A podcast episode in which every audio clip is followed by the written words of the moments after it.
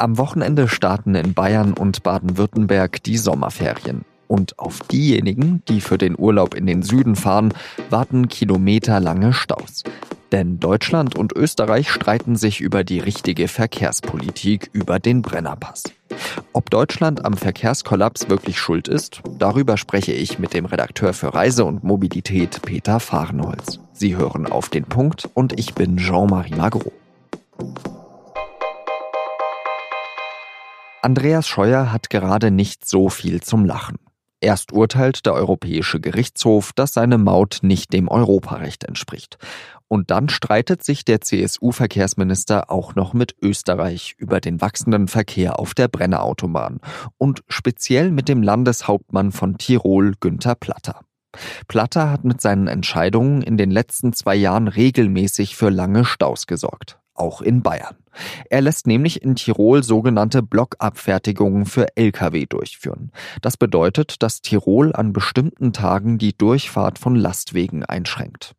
Was seit kurzem auch für Staus sorgt, sind die sogenannten Ausweichverbote. Das betrifft die, die auf der Autobahn durch Tirol fahren und im Stau stehen. Wer sich dann denkt, vielleicht geht es ja durch die Ortschaften schneller, der oder die wird enttäuscht. Denn es darf niemand mehr von der Autobahn runterfahren, der einfach nur durch Orte durchreisen will. Nur wer in dem Ort essen oder übernachten möchte, darf auch von der Autobahn runter. Andreas Scheuer überlegt sogar, dagegen vor dem Europäischen Gerichtshof zu klagen. Platter dagegen sagt, die Aufregung sei überzogen und er werde um keinen Millimeter nachgeben.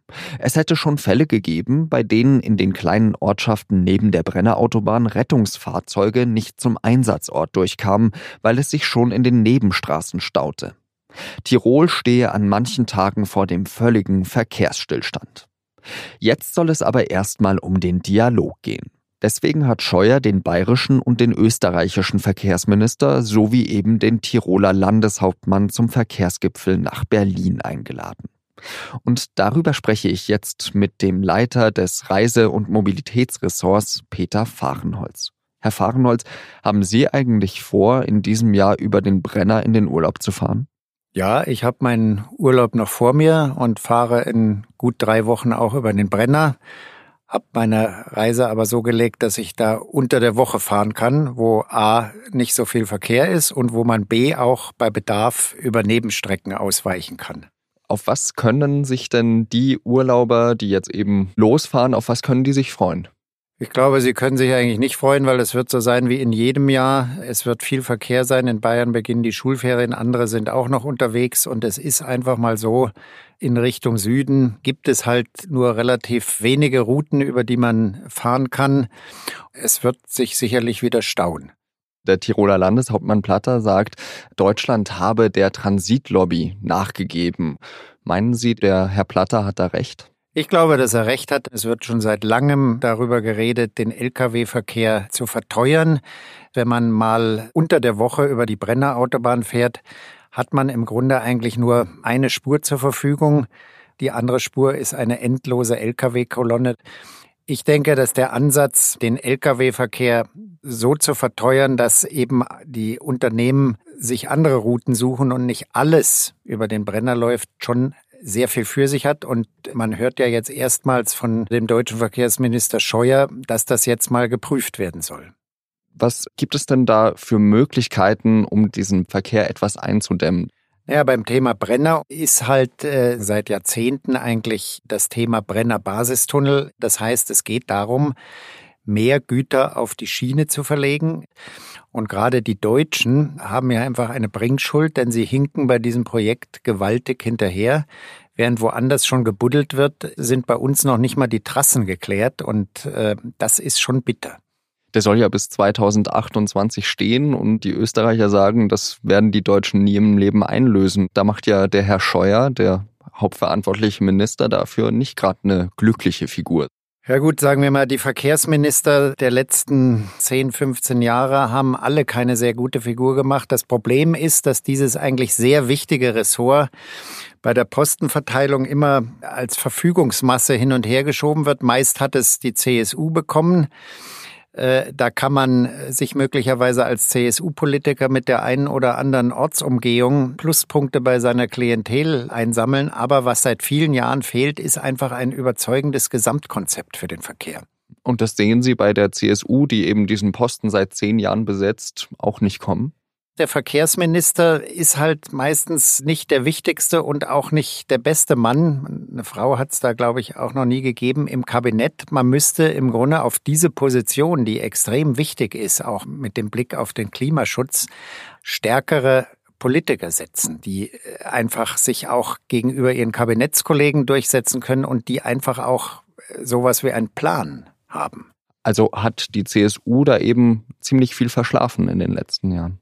Insgesamt ist in der Verkehrspolitik relativ viel verschlafen worden. Äh, auch die Mautpläne, die ja jetzt gekippt worden sind, waren kein richtig überzeugendes Konzept. Man kann mit sehr guten Argumenten für eine Maut sein, die es ja in anderen Ländern auch gibt. Aber man hätte dann bei der Planung einfach das machen sollen, was es auch in anderen Ländern gibt, dass man eine kilometerabhängige Maut einführt. Deutschland wollte einfach ganz banal eine Vignette einführen. Das ist äh, unter den Mautmodellen eigentlich das schlechteste Modell. Würden Sie den Autofahrern raten, dieses Jahr in den Süden zu fahren oder gibt es nicht auch schöne Ecken im Norden?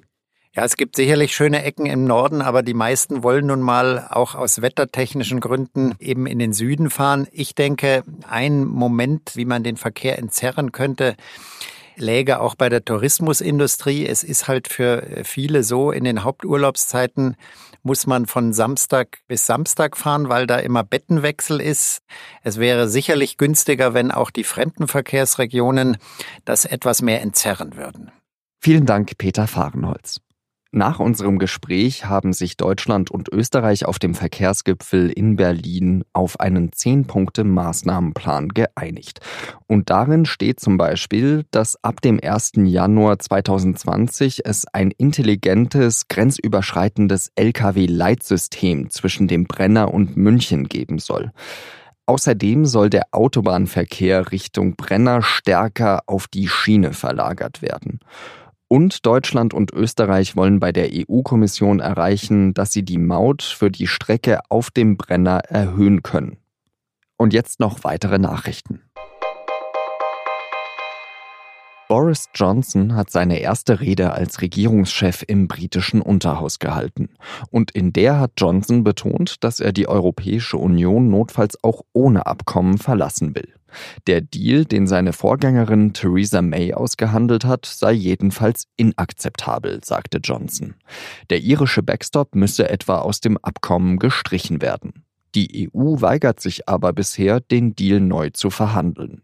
Kritik an Johnson und seinem Kabinett gibt es vor allem von der schottischen Regierungschefin Nicola Sturgeon. Sie hat gedroht, sie werde ein neues Unabhängigkeitsreferendum in Schottland vorbereiten.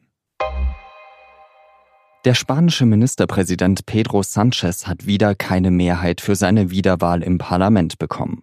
Sanchez hätte die Stimmen der linken Podemos-Partei gebraucht. Aber sie haben sich nicht einigen können. Anfang der Woche hat das spanische Parlament schon einmal gegen Sanchez gestimmt. Nun muss Sanchez innerhalb von zwei Monaten eine neue Regierung bilden. Sonst muss der spanische König Felipe VI. am 24. September eine vorgezogene Parlamentswahl ansetzen.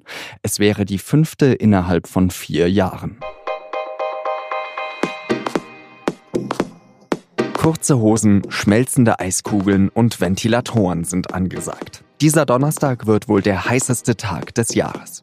Am Mittwoch ist in Geilenkirchen in NRW mit 40,5 Grad ein Hitzerekord aufgestellt worden.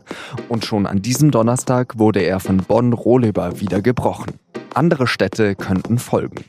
Auf sz.de schreiben die SZ-Autorinnen und Autoren einen Live-Ticker mit allen Kuriositäten zu diesem Hitzetag.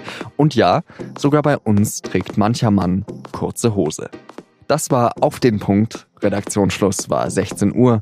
Vielen Dank wie immer fürs Zuhören und adieu.